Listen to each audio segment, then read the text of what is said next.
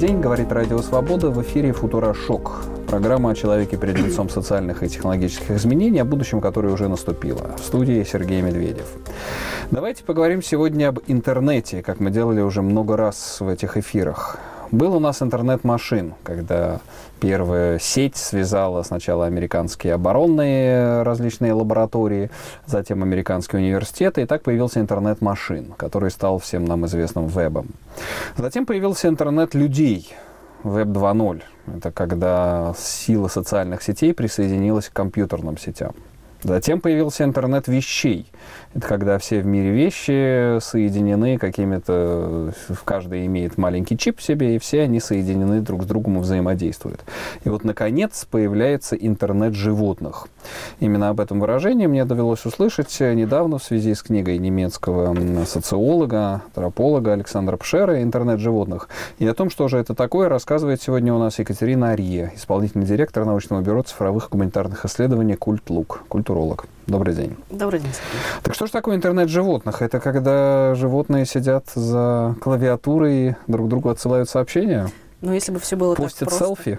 Ну, практически нет. Если все было так просто, это было бы, конечно, замечательно и романтично. Хотя, кстати, селфи они тоже постят. Селфи, да. Вот это, кстати, можно сразу об этом сказать. Сейчас же, по-моему, разрешился этот юридический казус, когда эти орангутанги, да, делали, делали селфи. Ну, еще гораздо проще. Есть интересные кейсы, которые связаны с банальной нашей повседневностью. Мы можем нацепить на кошечку на шейник чип, и кошечка, когда будет заходить с улицы в дом, а, проходить через свои ворота, и, соответственно, человеку приходит уведомление, что кошечка зашла зашла, и, соответственно, там камера делает снимок, и получается у нас в Инстаграме есть фотография кошечки, которая вернулась домой. Ага. Вот, так что я думаю, что это уже наша совершенно замечательная повседневность, и, и все совершенно чудесно. Кстати, по поводу того, что животные сами постят какой-то контент. Есть такое замечательное исследование, проект, который делали в Critical Media Lab в университете Waterloo, по-моему, а, я уже как-то его упоминала, когда, в общем, ученые Каждый раз, когда коровы доились, а, они, соответственно, постили в твиттеры этих коров твиты из серии «Ой, я подоилась», или вот, например, совершенно замечательный был твит одной коровы, который звучал так, значит, мой, условно, левый задний сосок доится лучше, чем э, остальные и быстрее. Вот. Повседневность животных раскрывается в совершенно неожиданных Ну, это такие это запрограммированные вещи, грубо говоря, это некие программы, алгоритмы, чипы, которые навешаны на животных и сигнализируют что-то них людям. Но не только на животных. Бывает так, что, собственно, если возвращаться к тому же примерами с коровами, да, что есть доильные машины, и, собственно, они могут сигнализировать и какую-то информацию нам отправлять. Собственно, опять продолжая, продолжая уже с бедными коровами. А, тоже ученые, по-моему, это был проект Fujitsu и Siemens, если я не ошибаюсь. В общем, они решили измерить, какова норма доя для коров, сколько они должны раз доить в день. Вот. И, собственно, люди всегда доили с утра и, и, и как бы два раза в день. Два раза в день, утреннее, вечернее да, да, соответственно, и как бы им было нормально, и это вполне удовлетворяло или не очень удовлетворяло потребности. А тут, значит, выяснилось, что коровам, тут мы проводим как бы такую легкую параллель с кормящими матерями, которым, в принципе, хочется почаще это делать. Собственно, коровам нравится это делать чаще, 3-6 раз в день. И вот мы таким образом выясняем, что на самом деле наше понимание биологии, физиологии, потребностей животных изменяется просто благодаря банальной доильной машине. Потому что изначально всегда идея была, что технология отдаляет нас от природы, отдаляет нас от животных. В данном случае что? Это способ коммуникации человека и животного? Ну, с одной стороны, да. Интернет животных позволяет коммуницировать с ними, позволяет, если не буквально находить язык, хотя об этом тоже некоторые трансгуманисты, кстати говоря, упоминают, то хотя бы понять, что они имеют в виду, когда какое-то действие производят. Это с одной стороны. С другой стороны, если пытаемся отойти от каких-то технологически обусловленных особенностей интернета животных, то мы приходим вот э, к вопросу о том, что благодаря интернету человек как бы получает возможность возможность вновь встретиться с животным, связь с которым он никогда утерял в какой-то степени. Ну, то есть такой цифровой утерянный рай. Флэшбэк такой, да. Да, некая получается такой цифровой элизиум, в котором э, снова соединяется человек и животное. Ну, да. Можно наблюдать за ними в заповедниках, мы можем отслеживать их передвижение в каких-то там ну, естественных а, условиях, когда птицы перелетают из региона в регион на зимовку или наоборот. Ну, то есть вот это и есть интернет животных, когда, грубо говоря, животные являются носителями каких-то датчиков, передатчиков, э, источником информации и сообщений, и человек через при помощи компьютерных сетей и всяких GPS-трекеров может... Э... Ну, в том числе, да, но я бы немножко расширила эту мысль и сказала, что интернет животных это когда, как правильно абсолютно сказали, это очередная ступень развития интернета, но это не столько технологии, сколько создание некоторой взаимодействующей и постоянно включенной среды технологической, которая как бы позволяет нам в эту среду включаться, в ней что-то делать, не обязательно коммуникацию. Да? То есть фундаментальная разница да, заключается в том, что интернет, будучи изначально технологией для связи да, военных, в том числе каких-то нужд, нужд переходит э, в статус да, такой постоянно меняющиеся среды, которые позволяют нам делать практически все, что угодно. В щелчок пальцев, да, и, собственно, это и есть ключевая разница. А вот я думаю, интернет животных наделяет ли он их какими-то большими правами? Потому что, скажем, интернет людей, тот же Web 2.0, mm. он неожиданно дал очень мощный инструмент простому человеку, простому юзеру, который mm, начинает да. постить и блогить, бложить там на, на весь мир и получает права авторства и контроля и как бы частичную собственность в сети. А животное, когда мы на него навешиваем чип и подсоединяем к сетям, а оно получает какой-то дополнительный объем прав? Ну, кстати говоря, возвращаясь на мгновение к человеческим правам, да, кроме какого-то права на самореализацию, которая усилилась за счет тех же социальных да. сетей, да, мы получаем еще огромную опасность, потому что нас э, можно найти Слишком. в сети, да, можно нас как-то, да, тот же самый буллинг, э, аутинг, что все что угодно, мы можем подвергнуться немножко другой опасности, которая не всегда менее опасна, чем физическая, да. И тут как бы примерно то же самое может произойти с животными. Да, с одной стороны, они, они наделяются правами, но не буквально, когда они выходят выходят на митинги, требуют, дайте нам еду, дайте нам что-нибудь, но за счет того, что человек визуально или не очень встречается с животными, смотрит за ними, наблюдает за ними, или, там, не знаю, получает уведомление откуда-то, что там родился носорожек или mm-hmm. что-то подобное, да, мы начинаем погружаться и узнавать да, о мире животных, мы начинаем узнавать об их какой-то повседневности, об их каких-то проблемах, там, с какими-нибудь приютами, с какими-то другими проблемами. Мы знакомимся и постепенно, как бы, да, начинаем рефлексировать по этому поводу, и за счет этого, вероятно, да, какая-то ситуация с правами животных улучшается улучшается. Но здесь, да, вы правы в том, что есть, возможно, и обратная сторона. Вот вы сейчас говорите, я думаю, положим, егеря чипируют всех животных в лесу, и будет охотников, просто будет э, карта-радар. Ну, да. Э, и, так сказать, и охота превратится в увлекательное компьютерное развлечение, ну, сути, да. когда ты будешь просто выходить с радаром, о, типа, иду на медведя. Ну, практически как Pokemon Go, только да. не так безопасно. И, да, и это, естественно, имеет э, свои последствия. То есть, условно, не надо быть охотником, можно быть просто хакером, если кому-то понадобится да, поймать какую-то зверушку, то он просто взломает сети. Я сомневаюсь, что она обладает какими-то серьезными средствами защиты реальными. То, да, естественно, вполне. Ну да, здесь все равно в любом случае все в руках людей, и как бы субъектом, основным субъектом этого интернета все-таки является человек. Это такая антропоцентричная сеть, которая, так сказать, ну, только от нашей доброй воли зависит. Хотим ли мы узнать, сколько раз подуется корова, или mm-hmm. хотим ли мы узнать, э, так сказать, где животное, чтобы его убить. Кстати, вот э, тоже есть такая интересная работа Джона Бёрджера. Он критик и писатель, то есть не исследователь, а скорее персонаж такой более, э, ну, не художественного, но все-таки не теоретического склада ума. И вот он в одной из своих работ «Зачем смотреть на животных» э, говорит следующее, что человек смотрит на животное как на существо, условно, какое-то отчужденное, на существо, которое не владеет тем уровнем языка, который есть у человека, который, в принципе, языком таким не владеет, э, который не может поддержать беседу и так далее. Но, э, смотря на животное, человек как бы понимает, что животное смотрит на человека в ответ так, как человек смотрит на окружающий мир. И животное таким образом составляет человеку товарищество, ну, животное вообще, да, какое-то вот такое генерализированное абстрактное понятие. Таким образом, именно животное, по его словам, скрашивает человеческое одиночество как вида. То есть она возвращает человеческий взгляд, так сказать. Ну, да, зеркалит, по сути. Это человек э, познающий, да, смотрит на мир, а это обратно мир смотрит на человека при помощи глаз животного. Ну, вроде того. В своем роде. Да, очень богатая, хорошая мысль. Я буквально тоже недавно купил эту книжку. Это, по-моему, да, такая маленькая зеленая книжка. Да-да-да. Такая минималистичная книжка, да, очень философская, очень глубокая. Но тогда давайте поговорим более в философском ключе. А человек что, стремится вернуться к природе сейчас? Вот я думаю, что несет нам технология, что мы отдаляемся от природы, или мы при пути вот этих зондов технологических при помощи интернета чувствуем, может быть, какой-то долг, какую-то вину или стремимся вернуться к живой природе?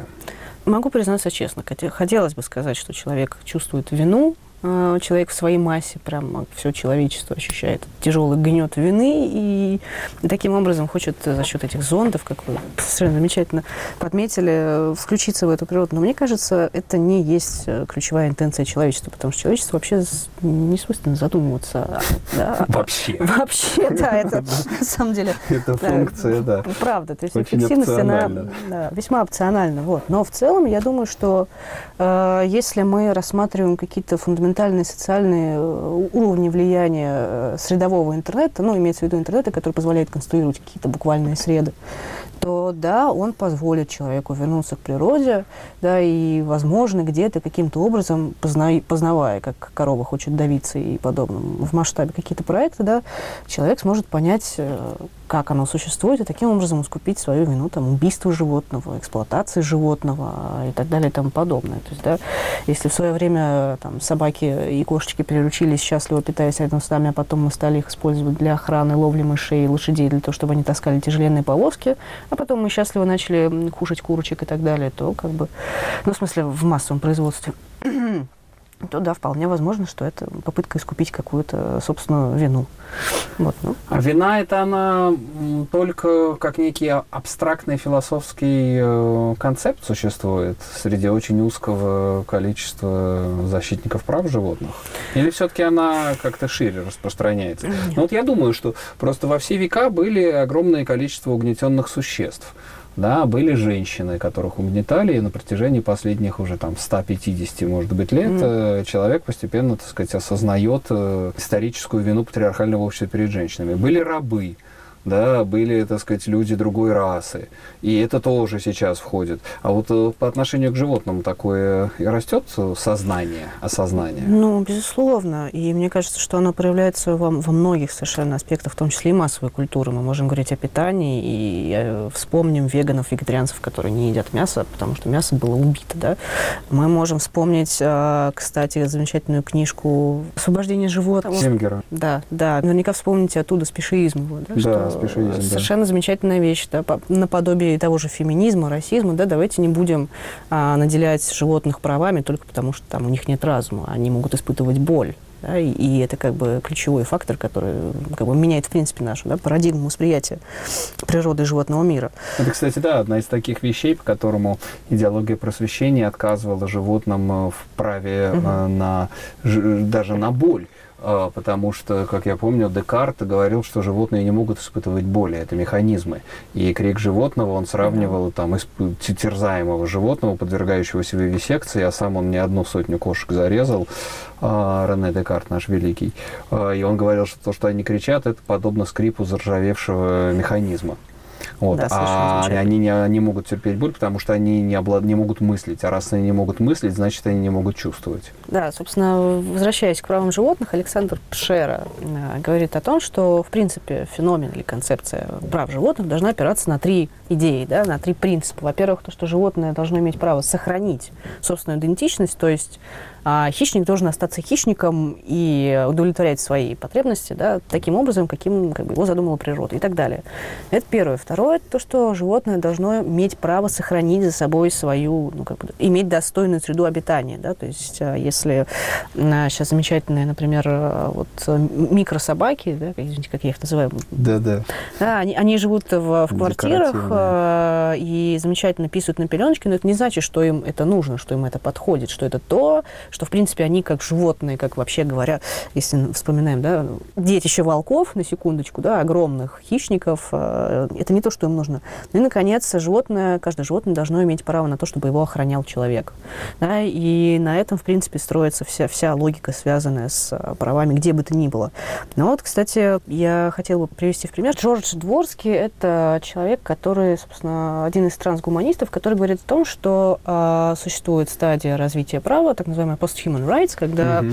а, человек преодолевает да, свое некоторое человеческое, и мы вступаем в эру не только, где а, человек наделен сверхспособностями за счет всех, всяких технологий, но также в этой сфере счастливо работает искусственный интеллект. Ну, это и права роботов да, да, да, говорить. да, да. И, соответственно, в этот же момент у нас появляются права животных, которые, на секундочку, они, согласно его идее, могут обрести просто за счет того, что мы можем изобрести такие, а, там, не знаю, чипы или сканеры или что угодно, которые позволят им наравне коммуницировать с человеком мы, например, там э, вполне, выражать, выражать вполне возможно, желания, да, да. что через сто лет какой-нибудь дельфин будет сидеть э, за столом ООН, да, и, соответственно, нечто подобное. Ну, хотя, конечно, есть замечательная критика, э, в принципе, прав животных, направленная на то, что, ну, банально с животным нельзя договориться.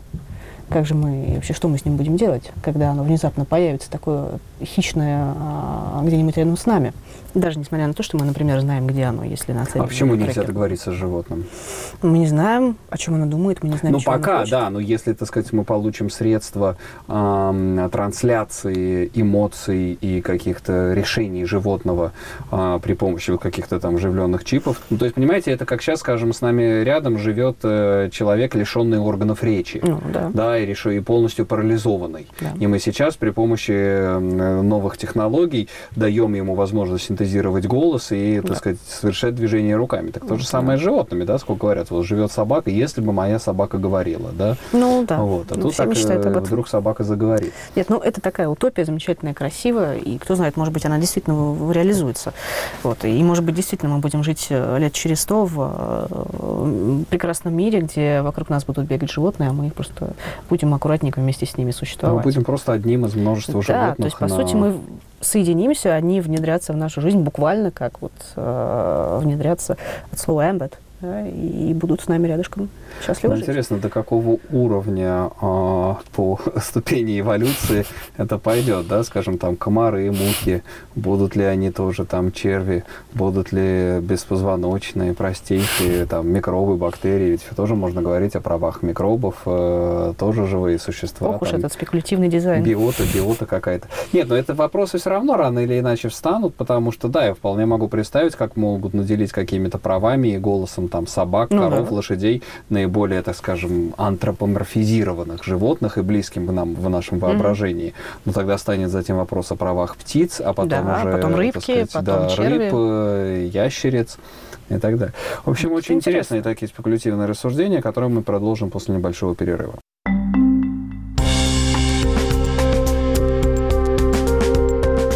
Здравствуйте. Программа «Футурошок» на волнах Радио Свобода.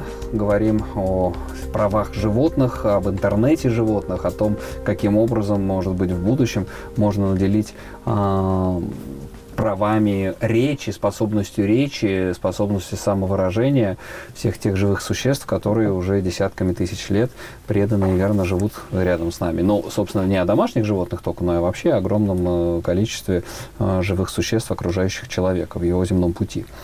У нас в гостях Екатерина Арье, исполнительный директор научного бюро цифровых гуманитарных исследований «Культлук».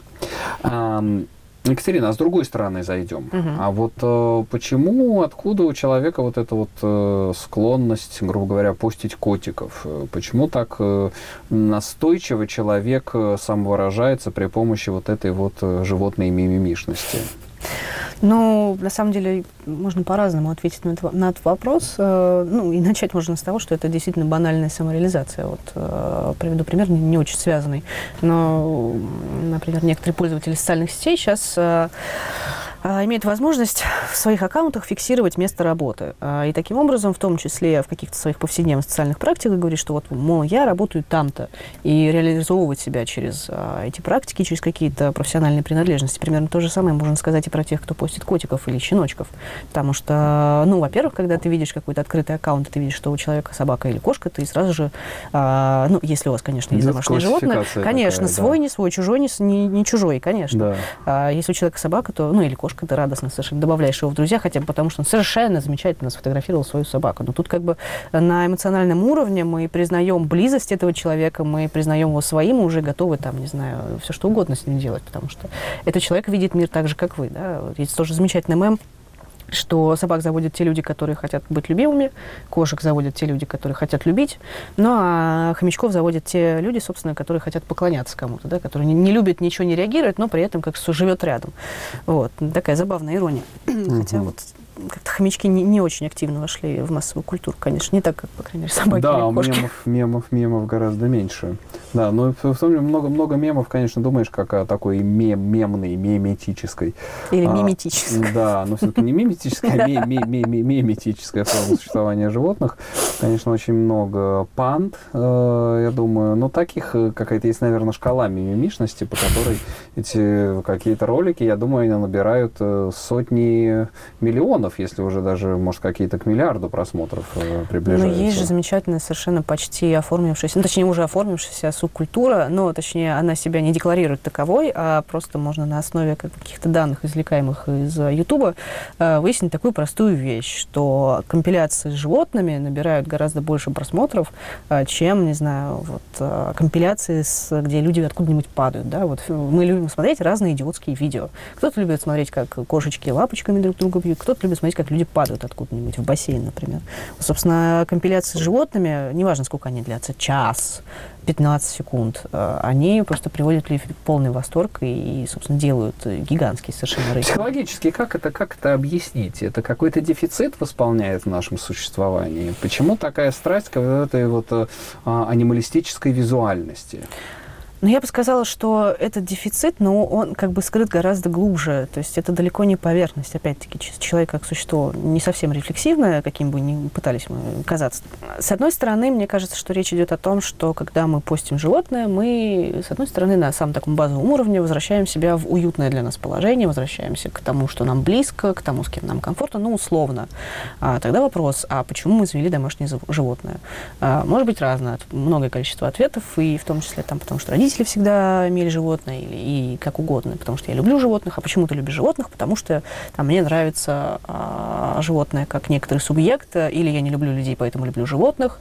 Но, а, собственно, мне кажется, что в корне да, дефицит, он связан с тем, э, как, как это было у Лукуча, да, социальные институты лишили человека его такой природной, э, дикой, да, в кавычках, свободы. Человек ушел, э, избавился от этой природы, загородившись конструкциями из бетона, наушниками, да, проводами, да. и таким образом как бы, да, ушел из этого мира. А, кстати, тот же Берджер, по-моему, продолжает эту мысль и говорит, что таким образом животное остается для нас, животное рядом или животное где-то недалеко остается для нас таким замечательным, а, почти утопическим образом, а, такого подпитывающимся еще как, каким-то сожалением, какой-то грустью, какими-то воспоминаниями чуть ли не, не архаическими и чем-то подобным. Ну, такой как бы эмоциональный локус mm. человека. Мы выносим свои эмоции в какой-то вот э, хаб такой, да, и, который инвестируется вот в эту фигуру животного.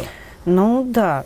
А, еще такая же интересная штука, что животные, если мы там вспомним какие-то более архаические культурные конструкции, то животные воплощ... характеристики животных в какой-то степени да, воплощали то, что человек не мог сам по себе объяснить. Да, те же самые тотемы, угу. да, да, которые наделялись, мышление, да. а, наделялись какими-то характеристиками плодородный кролик, храбрый волк а, или еще какой-нибудь там ну, да, смелый лев. Да, да, да, да, да, да, да, да. Да, это тоже какие-то вещи, которые позволяли нам понять окружающий мудрый, мир. Мудрый змей, да. Да, да, да. А с, с одной стороны. А с другой стороны, мне кажется, что просто, когда ты постишь в социальную сеть а, свое животное, ты заявляешь о себе, да, и каким-то образом конструируешь образ себя. А, вот. И мне кажется, это как бы а такой вопрос. Цифровое животное может заменить нам аналоговое? А что такое цифровое животное? Ну, э, э образ, образ животного, да, то, что, так сказать, мы скажем, э, живем Вообще аналоговое постоянно. животное – это хорошо. Да, ну, то настоящее живое, биологическое животное из плоти и крови. А, ну, не все, конечно, из крови, хотя нет, большинство, наверное, бескровных. Есть холоднокровное животное, но у кого есть ну, еще мы должны не забывать всяких насекомых. Ну да, если у человека есть там ручной кузнечик. Может быть. В любом случае, цифровое животное, ну, как, э, вот, скажем, мы с вами обсуждали еще раньше проблему зоопарков, угу. что вместо того, чтобы смотреть на животных в зоопарках, человек будет каким-то образом общаться с их э, цифровыми копиями. Ну, да, с одной стороны, это было бы здорово, потому что так мы снимаем ну, реально существующую проблему, связанную с тем, что мы содержим животных не там, где они, в принципе, рождены быть. А, хотя, с другой стороны, можно тут же привести э, в ответ пример, что да, домашние животные тоже, в принципе, степени там содержатся. Даже несмотря на то, что они уже там сотнями лет содержатся в небольших помещениях, это не значит, что это есть хорошо. Что, в принципе, как бы, да, мало кто думает о том, что квартира в какой-то степени может соответствовать зоопарку вообще. Вот, но, в принципе, мне кажется, что да, дальнейшее развитие интернета животных, в принципе, может привести к тому, что физически существующие зоопарки, какими бы прекрасными они ни были и какими бы замечательными целями они не задавались, например, там, консервация вымирающих видов, да, мне кажется, выход из ситуации – это что-то вроде альтернативной реальности. А, например, сейчас же существует огромное количество программ и приложений, в том числе обучалок, где, например, вы скачивая например, на телефон какое-то определенное приложение, вы можете изучать, например, анатомию человеческого тела. Mm-hmm. И, например, То может... дополненная реальность. Да, да, да, да, да. Не альтернативная, да, а да, да, дополненная да, реальность. Да. И, собственно, примерно по такому же принципу, мне кажется, мы можем прогуливаться совершенно счастливо по городу и почти как Pokemon Go, никого не ломить, но, например, проходим и видим, что рядом с нами идет тигр. И мы можем посмотреть на этого тигра, можем подойти к нему и, в принципе, можем примерно себе представить, какого, какого он размера, насколько Или какие, да, какие животные были на месте, где Москва, да? Вот, ну, скажем, да, пытаться да. воссоздать вот тот старый э, восточнославянский лес, который да, был кстати. до основания Москвы. Вот тут бродили медведи, тут э, куницы, тут росомахи. Ну да, это тоже в какой-то степени, кстати, мне кажется, было бы неплохо поддержано с какой-то степени, но с другой стороны, как бы естественно, это было бы совершенно здорово, и мне кажется, что это имело гораздо большую популярность э, как среди, собственно, участников таких, такого рода игр, там, например, детей, которым можно было толпами просто водить по городу и рассказывать им о прошлом, которое они, к счастью, или к несчастью, не могут потрогать, но, в принципе, они рядом с ним. Да, с другой стороны, э, это гораздо безопаснее, чем, вот, например, версия реальности, которую предлагает тот же Пшера, когда говорит о том, что э, через какое-то время мы можем создать э, такой мир, где рядом с нами будет двигаться какое-то животное, это может быть хищник, может быть не хищник, и оно будет двигаться буквально рядом с нами в соседнем лесу, и это, вообще говоря, опасно немножко. Тут мы избегаем такого уровня опасности, и, в принципе, как бы это, это, с одной стороны, здорово. Но, с другой стороны, мне кажется, что мы одновременно одновременно также еще больше отдалимся от животных. Если пытаться вернуться к какой-то настоящей природе, где какие-то настоящие э, бизоны ходят, где э, настоящие э, белые медведи и так далее. Ну, тут, тут, тут мы уже ставим очередной философский вопрос, что такое настоящая природа, вот. и является ли, скажем, заповедник настоящей природы, является ли Беловежская пуща настоящей вот, природой, да. или это опять-таки социальный конструкт, mm. который мы создали. В общем, вся проблема, как я понял, она находится в грехопадении. Ну, естественно, в том, да, как всегда том съеденном тысячу лет назад яблоке, ну, вот, кстати, из которого опять, все это идет трагическое концеп... отчуждение да. человека от природы. Да, к вопросу о концептуализации. Тогда э, можно задать подобный вопрос и сказать, а домашнее животное может считаться настоящим животным? Да, вот. тоже, тоже вопрос. Ну, я думаю, это будет темой для наших дальнейших бесед и эфиров, а пока что благодарим нашего гостя Екатерину Арье, исполнительного директора научного бюро цифровых гуманитарных исследований «Культлук» за участие в этом эфире. Ну, а нам всем скажу, конечно, это прекрасно любить животных в цифровом формате, да, в виде разных котиков, но еще лучше пойти и приласкать вашу домашнюю скотинку, если нет таковой, то взять ее из принято. Это была программа «Футурошок». Меня зовут Сергей Медведев. Слушайте «Радио Свобода».